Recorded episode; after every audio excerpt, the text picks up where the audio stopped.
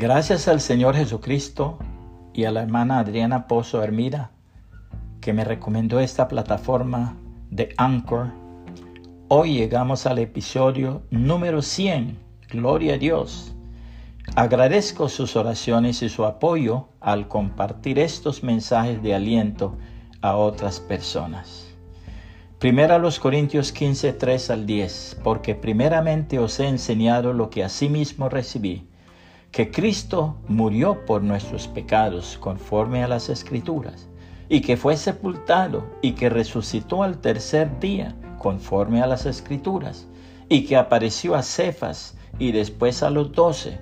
Después apareció a más de quinientos hermanos a la vez, de los cuales muchos viven aún y otros ya duermen.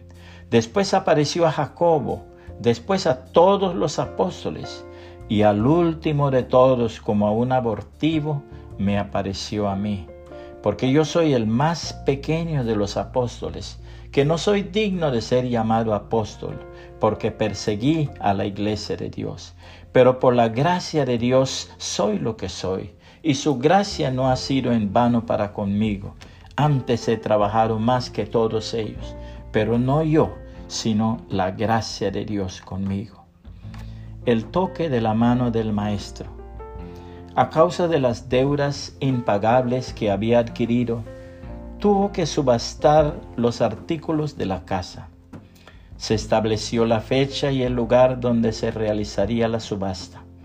En el día señalado se reunieron como 150 personas para ver las piezas que una a una mostraba el subastador. El que pagara más se quedaría con cada artículo. Entre las cosas que se vendían había un viejo violín. El subastador abrió el estuche y lo mostró tal como estaba, cubierto de polvo. Al exhibirlo dijo, este violín tiene un precio base de 10 dólares. ¿Quién da 10 dólares por el violín? Nadie lo quería. Sin embargo, para no detener la venta, alguien dijo, yo lo doy. Y el subastador, con su forma característica, comenzó a contar a la una, a la dos, y ya estaba por dejar caer el martillo en el número tres cuando de repente se levantó un anciano y se abrió paso entre la gente. Llegó adelante y sacó el violín del estuche. Con su pañuelo le sacudió el polvo y le afinó las cuerdas hasta llegar a su debida tonalidad.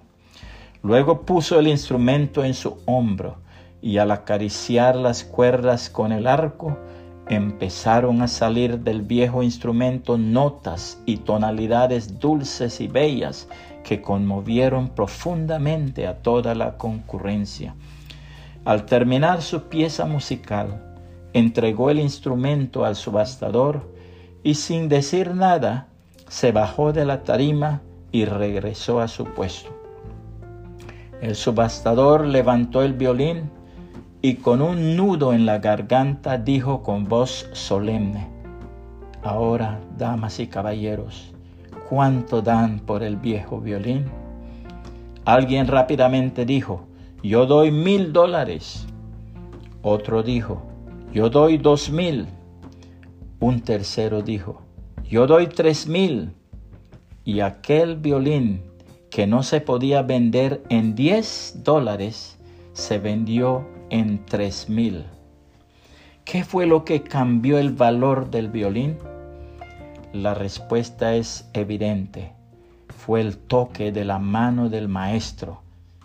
Ese había sido el violín del anciano dueño de la subasta y fue él quien lo hizo sonar con tonalidades tan exquisitas que dejó a todos extasiados.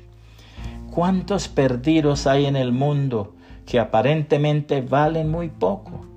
El licor, las drogas, el adulterio, la deshonra van rebajando la vida de una persona, pero un día ocurre algo que cambia diametralmente esa vida y el mundo se pregunta, ¿qué fue lo que le pasó a ese que iba tan mal por tan mal camino? La respuesta es siempre la misma, fue el toque de la mano del Maestro, el toque de nuestro Señor Jesucristo.